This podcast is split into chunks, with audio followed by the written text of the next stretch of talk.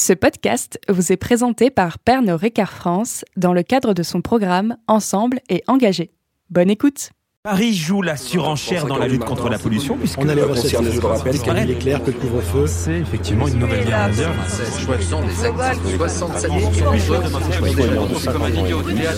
Un club français comment ses assistants. En 2024.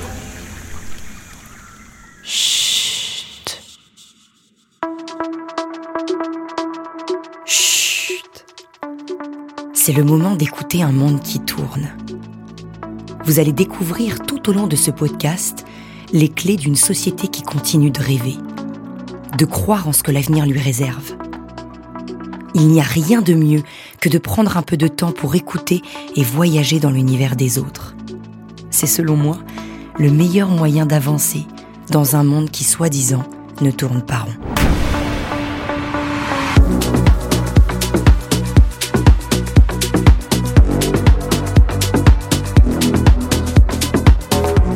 J'ai rendez-vous ce matin avec une tornade à deux voix.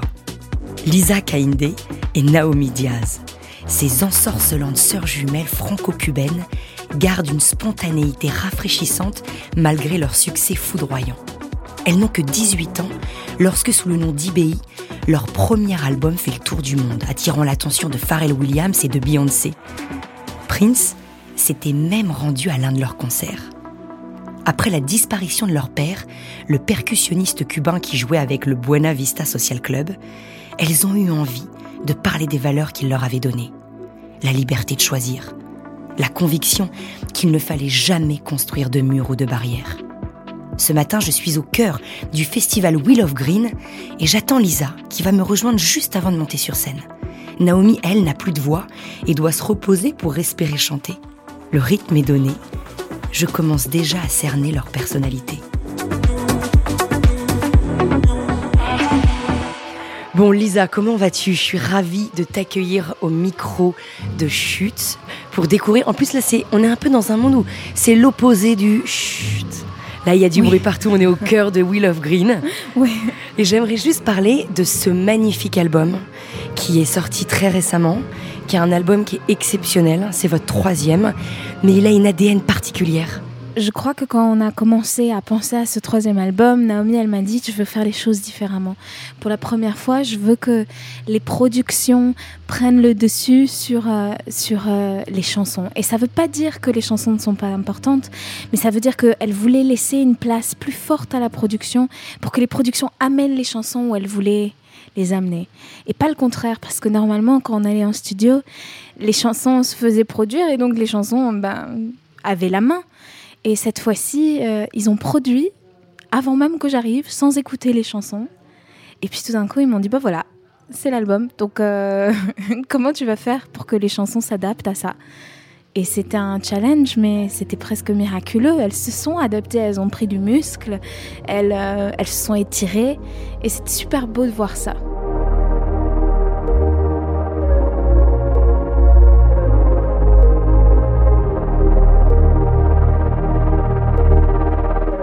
On fait ces chansons parce qu'on en a besoin, ce sont comme des prières euh, qu'on se chante à nous-mêmes, qu'on se chante l'une à l'autre. Et donc du coup, j'imagine que ce qui se passe, c'est que les gens le ressentent et ressentent ça. Et c'est super beau. J'aime aussi ce que tu as dit sur euh, plusieurs grilles de lecture parce que ça, c'est quelque chose qui est très important à Naomi. Elle a envie que notre musique soit universelle. Elle a envie que ça touche les gens. Et peu importe au final si euh, c'est au premier degré ou si c'est sur un plan très, comment dire, simple et, et est vraiment pas approfondie. Mais elle aimerait aussi que ça touche quelques personnes aussi sur un plan beaucoup plus profond. Donc c'est marrant, elle, aime cette idée de gris, donc euh, je, me devais de, d'en parler. Et puis ce que tu disais sur euh, l'instinct, pour être franche, Naomi, c'est celle qui a le plus euh, cet instinct animal. Mais moi, ce que j'ai, euh, c'est que je suis consciente que quand on est en studio, il faut trouver les signes. Et je sais pas comment te dire, je je les, je les vois. Et quand je les vois, alors peut-être que je les vois pas tous malheureusement, mais en tout cas, ceux que je vois, il y a une espèce de d'euphorie qui arrive avec ça. Juste un exemple, le titre de l'album, l'album s'appelle Spell 31, ça veut dire Incantation 31. Et c'était, euh, il y avait un livre euh, au studio qui était par terre, qui était le livre égyptien des morts, qui est un livre rempli d'incantations euh, pour euh, les morts. Et en fait, c'était les incantations que les Égyptiens disaient pendant qu'ils embaumaient leurs morts, pour que dans la vie après la mort, ils soient protégés. Donc il y avait l'incantation comment être riche après la mort, celle comment être protégé, celle comment ne pas être mangé par un crocodile. Et pendant qu'on faisait cet album, c'était le deuxième jour de studio.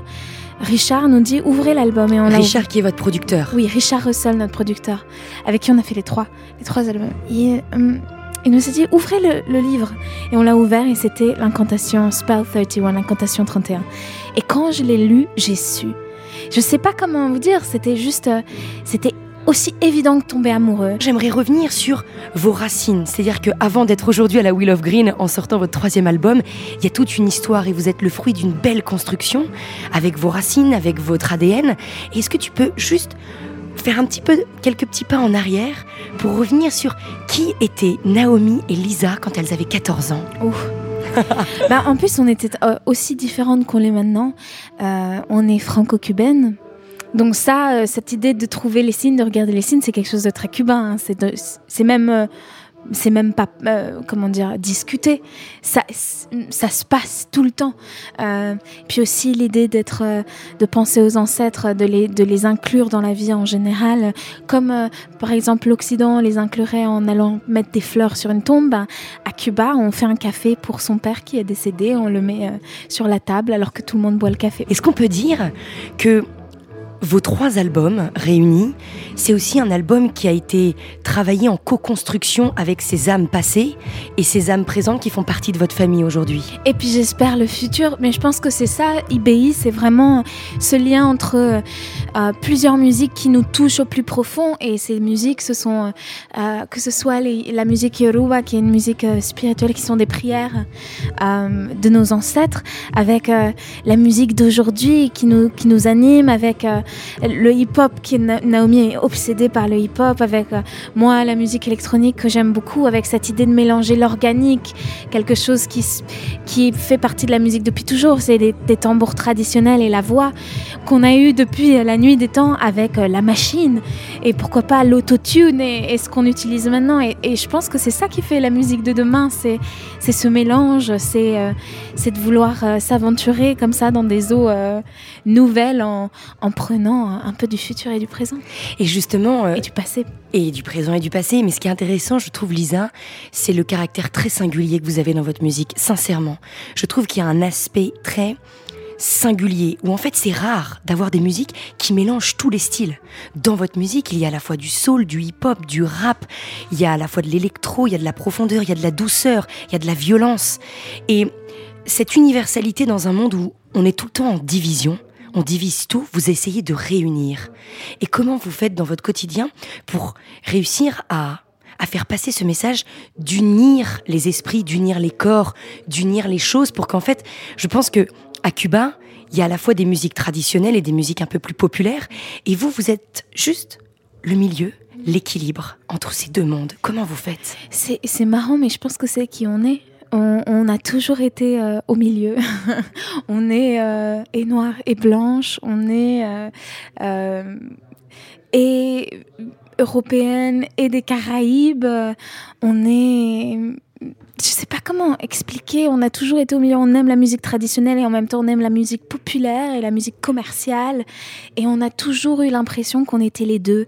Je pense que on a envie de vous refléter en fait. On a, on a envie de se connecter avec vous, on a envie de vous refléter, et donc, euh, et donc euh, on a envie, envie d'être un mélange, on a envie de, se connecter avec vous, et puis on a aussi envie de se connecter à, tous nos ancêtres, et puis à toute notre famille, et puis à toutes nos cultures. Et donc, si on a envie de se connecter à tout ça, on peut pas être juste une chose. Puis moi, je crois beaucoup que euh, l'identité est toujours multiple. On se donne la liberté de jamais choisir. On se donne la liberté de toujours laisser tout ça, tout ce qu'on est, influencer ce qu'on fait. Et justement, tout ce qu'on est qui influence ce que l'on fait, je pense que pour en arriver là aujourd'hui, pour avoir, c'est une sorte de combat d'être soi. c'est pas simple. Et pour arriver à votre identité, avoir gardé vos pieds bien enracinés avec les valeurs de votre famille, votre culture et cette mixité qui est pas simple à porter sur le dos, je suppose qu'il y a dû avoir plein d'obstacles, plein de doutes, plein de peurs, plein de pleurs. Et est-ce que tu peux peut-être nous en parler? Ah oui, il y a eu tout ça. Et puis, en fait, euh, c'est encore quelque chose qui nous arrive de temps en temps. Parce- Heureusement. Parce qu'être euh, différent, euh, même en termes, de, en termes de la musique, de l'industrie de la musique par exemple, on sait que notre chemin est plus long. On sait qu'il va falloir qu'on devait se prouver euh, qui on était et on l'a su dès le premier album quand on est arrivé.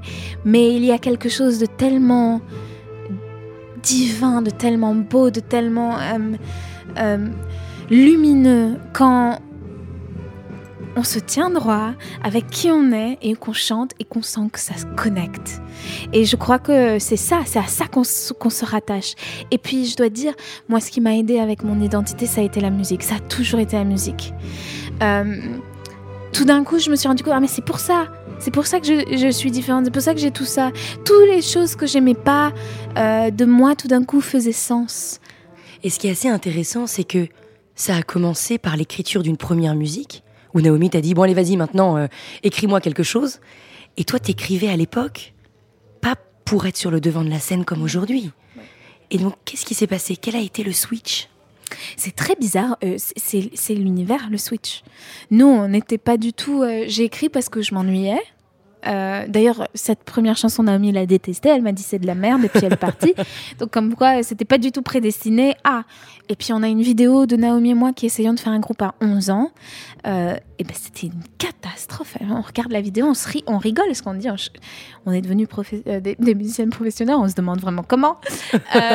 Et des artistes, parce que quand on voit ça, ça donne vraiment espoir pour tout le monde. Mais en vrai, je pense que c'est l'univers. À chaque fois que moi, j'étais à l'université, je voulais être euh, prof euh, dans les collèges euh, pour, bah ouais, pour, les, pour les ados. Et, et on nous a proposé de faire un EP. Et puis à partir de là, tout a commencé à, à se déclencher. Et moi, j'avais beaucoup de peur. Et c'est Naomi qui m'a dit, si tu...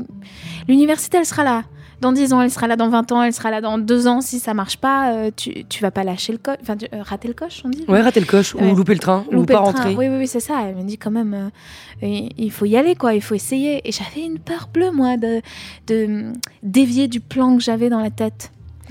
Et, et justement, est-ce que tu te rends compte que tu parles beaucoup d'univers, tu parles beaucoup de synchronicité, et, et j'ai pas la sensation que tu crois au hasard. Est-ce que je me trompe? Non, je crois pas. En effet, je, crois pas au hasard. Et, et je dois dire, même dans les, dans les moments les plus difficiles de, de nos vies, même euh, dans les gens que j'ai perdus, euh, dans tout ça, je, je sais que quand je regarde en arrière, je vois, je vois les, les lignes. Je sais pas comment expliquer, mais je, je me rends compte que, par exemple, euh, juste un, un exemple qui est évident pour moi, euh, notre père qui était un percussionniste, si notre père était encore vivant, Naomi n'aurait jamais joué. Je pense que quand il est parti, d'une, il avait lui accompli tout ce qu'il avait eu envie d'accomplir, euh, c'est-à-dire faire ses albums, être un musicien international, jouer avec euh, les plus grands musiciens de jazz et tout ça, avoir des enfants. Et puis de deux, je pense que euh, il a laissé la place à Naomi de prendre sa, enfin Naomi a pu prendre sa place quand il est parti. Et pourtant, c'est euh, c'est encore traumatique. Euh, moi, des fois, je me réveille et, je, et je pleure de pas avoir mon père avec moi. Mais je pense que vraiment, je vois pas comment IBI aurait existé sans sans ça, sans cet événement. Et justement, comment Lisa a transformé tout ce qu'on ne contrôle pas, les maladies, les morts, les décès, tous les imprévus de la vie? Comment réussir à, les accepter pour mieux vivre avec? Moi, je pleure beaucoup. Euh, J'ai une chanson dans l'album qui s'appelle Tears Are Medicine. Les, les, ben oui, les, les larmes guérissent. Et j'y crois beaucoup. Je pense que euh, quand on pleure, c'est comme si on extériorisait la, douleur à, à l'intérieur de soi, euh, qu'on ressent à l'intérieur de soi, et comme ça on l'extériorisait, elle sort. Et je pense qu'aussi ça matérialise cette chose qu'on ressent mais qu'on peut pas exprimer. Et tout d'un coup, c'est ouais, c'est on la voit, on les voit, on voit la douleur. Ça, ça m'a beaucoup aidé. Et puis je chante, et je chante et je je j'en parle parce que je chante. Euh, et puis j'en parle pendant des années puisque ces chansons, euh, c'est des chansons que je vais chanter pendant euh, 20 ans, 40 ans Mais même toute la vie toute la vie. Et donc, euh, je, je pense que ça, ça m'aide beaucoup. et puis je leur parle à ceux qui sont partis, par exemple, si on parle de la mort, je leur parle, je, même si des fois je les sens pas, je leur parle. Et puis je crois que j'essaye, et ça c'est dur, vraiment dur, mais j'essaye de toujours voir quelque chose de beau dans ce que je vis. Euh, et ça peut être le plus petit détail, ça peut être, euh, j'ai par exemple, euh, j'ai un, un arbre qui me donne des. J'ai un citronnier chez moi mm. et, il m'a donné deux citrons cette année. Euh, et ben voilà, je sais pas comment vous dire, mais c'est quelque chose, c'est tellement. C'est bête, c'est con. Il euh, euh, y, a plein de citrons, je peux aller au supermarché m'acheter un citron. C'est pas quelque chose d'extraordinaire, mais pourtant. Et de voir la créature naître, le vivant. Et puis de le voir changer, puis de leur parler, de leur donner des noms, puis tout d'un coup de les cueillir, et puis je vais bientôt pouvoir les, les manger. Je sais pas comment vous dire, mais il y a quelque chose comme ça qui me fait plaisir. J'ai plein de petits plaisir qui sont pas euh, qui sont pas des trucs euh, grandioses, mais qui me rendent heureuse. En tout cas, j'essaye de faire ça.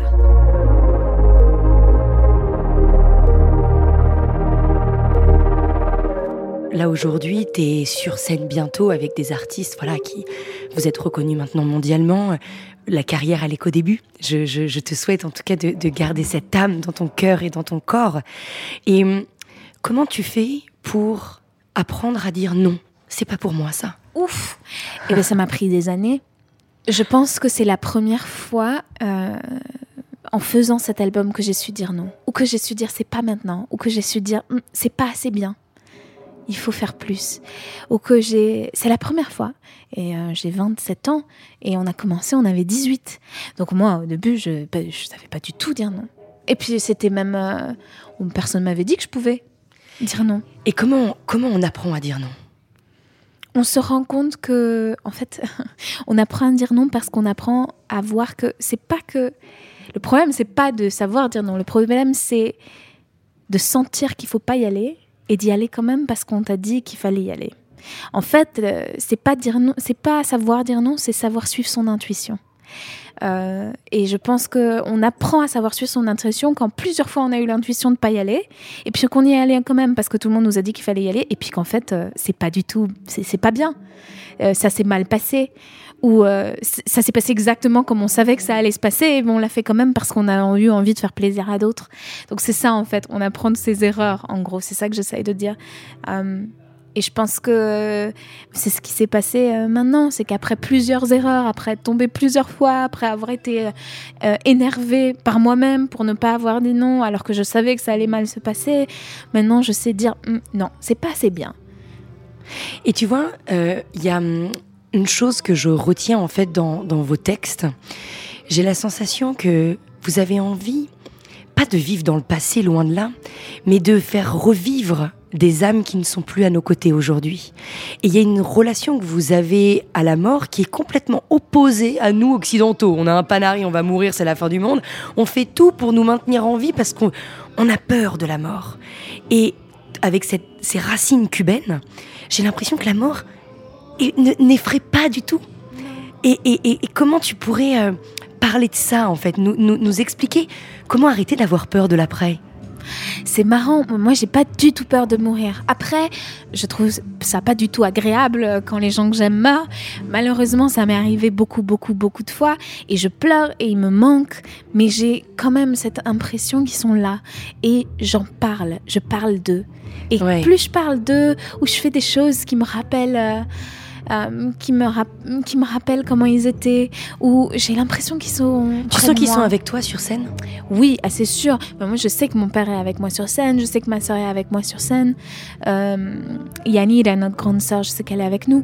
Euh, je pense que aussi on dit leur nom sur scène beaucoup. Et puis quand on chante en Yoruba, moi je sens c'est. Est-ce que tu peux nous expliquer ce que c'est Yoruba? Parce qu'il y en a qui ne le savent peut-être pas. Oui, bien sûr, c'est une langue qui vient du Nigeria et du Bénin. Euh, et en fait, euh, c'est aussi un peuple qui vient du Nigeria, du Bénin et du Togo. Et quand ils ont été déportés à Cuba euh, parce qu'ils étaient esclaves, quand ils ont été esclavagisés et déportés à Cuba, et aux États-Unis et bien sûr aussi au Brésil, ben, à Cuba, il s'est passé quelque chose de, de miraculeux, c'est qu'ils ont réussi, alors qu'ils n'avaient pas le droit, à à faire que leur culture se passe de génération en génération. Et donc on ne parle plus le Yoruba à Cuba, mais on le chante. Et c'est aussi une religion. Et donc euh, quand moi je sens ces chants sacrés qui ont été passés comme ça de génération en génération, euh, parce qu'ils étaient tellement courageux, puis parce qu'ils savaient que c'était quelque chose euh, d'important à transmettre. Ben moi je les sens et je sens que, que je chante aussi pour eux. Et justement, quand tu parles de transmettre, tu parles de transmission beaucoup. Est-ce qu'il y a des personnes de leur vivant aujourd'hui qui vous accompagnent dans cette transmission pour continuer d'être vous, pour être dans le partage, dans la vérité avec votre public? Est-ce qu'il y a vraiment des piliers Ah à oui. vos côtés qui vous aident à avancer Ah oui, il y en a plein. On, a, on est très chanceuse. Ben, la première, c'est notre mère, qui a été un pilier depuis, euh, depuis le début. Euh, notre deuxième manageuse qui s'appelle Zineb, qui est un pilier de sérénité, parce que nous, on est très latino, donc euh, ça, part, euh, ça part vite dans, l'émotion et dans la frénésie. Et elle, elle est très calme. Et puis, elle est très matter of fact, tu vois, c'est genre, mais non, on va y arriver parce que voilà, a ça et ça et ça. Puis, je dirais Richard Rossel, qui vraiment nous a rencontrés quand on avait 18 ans, et puis qui nous a toujours traités comme des artistes et, euh, qui nous a tellement donné, tellement transmis, et avec qui on a tellement échangé. euh, pour lui, je pense qu'il sera, c'est au-delà d'un producteur, il sera avec nous jusqu'à la fin de nos vies.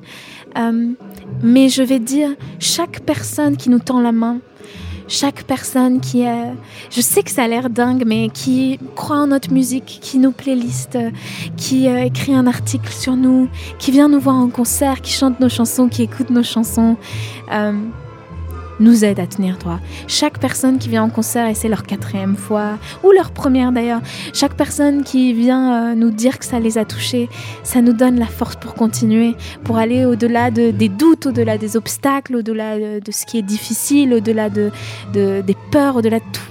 On a quand même la sensation que quand on vous regarde, on a l'impression que rien ne peut nous arriver. C'est assez étrange. C'est vrai? Oui. Ah, Ça me fait plaisir. Parce qu'il y a, y a une, il y a un- une telle âme d'enfant qui se dégage de vos deux regards à toutes les deux. Vous êtes très différentes, mais, mais, mais à la fois, il y a les mêmes racines, il y a les mêmes profondeurs. Et en fait, ce regard du tout est possible et de la manière dont on le fait de prendre le temps de bien s'entourer et de s'entourer des bonnes personnes, c'est quelque chose qui est très contagieux quand on est, quand on vous regarde et quand on regarde votre travail. Et avec le recul, quels seraient pour toi les ingrédients à donner à des gens autour de nous qui, qui aimeraient réussir aussi à bien s'entourer dans leur métier, pas forcément dans la musique, dans tout dans leur vie Je pense que le, la clé, c'est l'intuition, mais, je- mais, mais, et c'est s'écouter. Parce que je pense qu'il y a des gens qui nous, vendent, qui nous vendent du rêve, il y aura toujours des gens qui nous vendent du rêve, mais qui ne nous comprennent pas. Est-ce que il y a des, il y a un axe que sur lesquels voilà vous avez, vous avez vraiment travaillé sur vos musiques sur le dernier album? Moi, pour moi, c'est toujours le même. C'est de trouver cet équilibre entre son monde et mon monde. Et ça va nous prendre des années. Euh, mais je pense que chaque album est un meilleur équilibre. Et en fait, euh, c'est ça, l'équilibre entre la production et, et- et l'é- l'écriture, mais aussi l'équilibre entre ses choix musicaux, là où elle veut aller musicalement, et là où moi je suis, euh, mais aussi l'équilibre entre ce qu'elle veut dire et ce que je veux dire. Parce que c'est pas simple de travailler en famille. ah non, c'est très compliqué. C'est très très compliqué. Parce que euh, on connaît tout l'une de l'autre, parce que tout d'un coup, sur un petit détail, on s'énerve alors qu'on s'énerverait jamais avec quelqu'un d'autre, parce que c'est beaucoup d'émotions. Et puis en fait, il y a une certaine très grande vulnérabilité parce que nous deux, par exemple, on se connaît pas, on peut mettre des barrières, on peut montrer la facette qu'on a envie de montrer. Exactement. Mais en famille, Ah, on se connaît tout. tu connais l'envers du décor. Ah oui, on connaît tout. Et donc, comment toi t'imagines l'évolution de tout ça? Je- Mais en même temps, c'est marrant parce que c'est vraiment très compliqué. Puis il y a des jours où on va se dire, on en a marre. hein. Bah ouais. on en a marre l'une de l'autre, mais on se voit jamais faire ça sans l'autre. C'est ça qui est beau. On le fait pas parce qu'il faut le faire, on le fait pas pour gagner du fric, on le fait, parce que c'est quand même il y a cette idée. Et puis moi, je le crois vraiment qu'on est on est nés ensemble, on est jumelles, on est nés ensemble pour faire ce projet. Je pense que vraiment c'est ça notre chemin, c'est ça euh, notre euh, comment dire, ce qui a été écrit pour nous. Et donc, euh, comme on est tellement sûr de ça, l'une et l'autre, ben du coup, Ça vous euh, porte ça nous porte. Et puis surtout, moi, euh, avec IBI, on a vécu euh, des hauts incroyables, on a vécu aussi des bas. Et je peux vous dire, il n'y a rien de mieux que célébrer avec ceux qui, ont, qui sont dans nos cœurs. Et il n'y a rien de mieux que de passer par des moments difficiles avec aussi euh, ceux qui sont dans nos cœurs, avec les, plus, les personnes les plus importantes de nos vies. Je pense que ces moments de haut et de bas, j'aurais pas aimé les passer sans elles. Hmm. Et justement, quand tu parles de ces moments de haut et de bas, il y a une chose que on met peut-être toute une vie à comprendre, et vous l'avez compris un peu tôt, vous, c'est cette notion de je peux pas sauver les autres. Ah oui. D'abord, il faut que je me sauve moi avant d'aider le prochain. Ah oui. Ah mais ça nous a pris du temps aussi. C'est marrant parce que euh, dans le set, je joue deux chansons qui sont diamétralement opposées. La première, on l'a écrite sur le premier album. Et, euh, et on se le disait avec Naomi, c'était drôle. Parce que, donc la première, elle, elle s'appelait Stranger Lover. C'était une des premières chansons qu'on a écrites et produites. Et puis quand on la chante, on dit Stranger Lover, come heal in my arms. Euh, oui, donc toi l'étranger, toi mon amour, viens, viens te soigner, viens te guérir dans mes bras.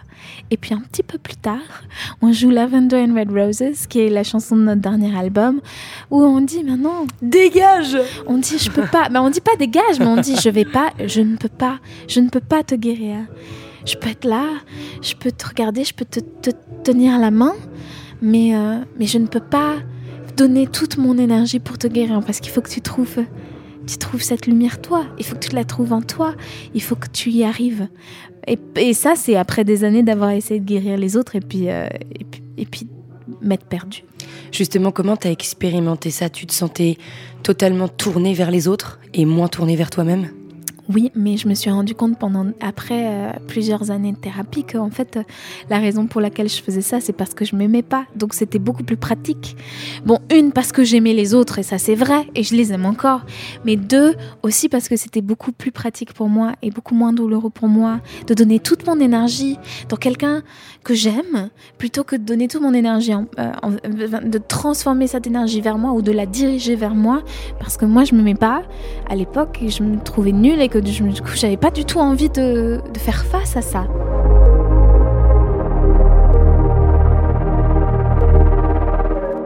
Pour terminer, Lisa, euh, j'aimerais euh, revenir sur quelque chose euh, qui me parle énormément. C'est tu fais souvent l'éloge de l'imperfection et que cette imperfection, elle doit être dans le mouvement. Et est-ce que tu peux m'expliquer ce que tu veux dire par là? Bah parce que j'ai essayé d'être parfaite et, et bien sûr j'y arrivais, mais alors pas du tout. J'étais même pas proche de la perfection. J'étais bien loin. Et je me suis rendu compte, ça m'a fait tellement de mal. Euh, ça m'a, ça m'a, en fait, ça m'a dévié de qui j'étais. D'essayer d'être parfaite, parce que parfaite pour qui? Alors j'essaie d'être parfaite pour ma mère, pour ma soeur, pour l'étranger que je viens de croiser dans la rue, pour la personne de la, euh, avec qui je fais une interview, pour ensuite euh, les, partenaires que j'avais, pour mes amis, pour la. la. C'est pas possible, c'est, insupportable. Et puis du coup, en plus quand on essaye d'être parfaite et que et qu'on comme ça on joue la perfection, ce qui se passe, c'est que après on a un doute, on se dit mais si je leur montrais le vrai moi, est-ce qu'ils resteraient C'est horrible Quelle angoisse Tu m'as dit euh, qui, qui est Lisa? Mais ce qui est drôle, c'est que je sais même pas. Et dès que je pense que je sais, j'ai déjà changé. Ah, Et je pense que c'est pour ça que je dis c'est en mouvement. C'est parce que j'aime l'idée que euh, je me donne la liberté de pouvoir être différente. Et Lisa, il y a une phrase qui m'a marquée vraiment et je terminerai avec celle-là. Tu dis si le ciel contient toutes les étoiles, toi tu contiens de la magie. Oui. Dis-moi ce que ça veut dire. Eh bien, c'était ça, c'est ça l'incantation 31. Si le ciel contient les étoiles, alors je contiens la magie. Et je pense que c'est ça qui m'a fait du bien ce deuxième jour de studio, quand j'ai lu cette incantation et je me suis dit, c'est ça l'album. C'est parce qu'on avait besoin de cette. Euh, on avait besoin d'être rassurés. On avait besoin qu'on nous le dise. Et je pense que nous, maintenant, du coup, on le dit aux, aux gens sur scène et je, on contient tous de la magie. Des fois, on l'oublie. Et vraiment, c'est quelque chose qui est à l'intérieur de nous et auquel on doit se reconnecter tous les jours. Merci, Lisa. Merci.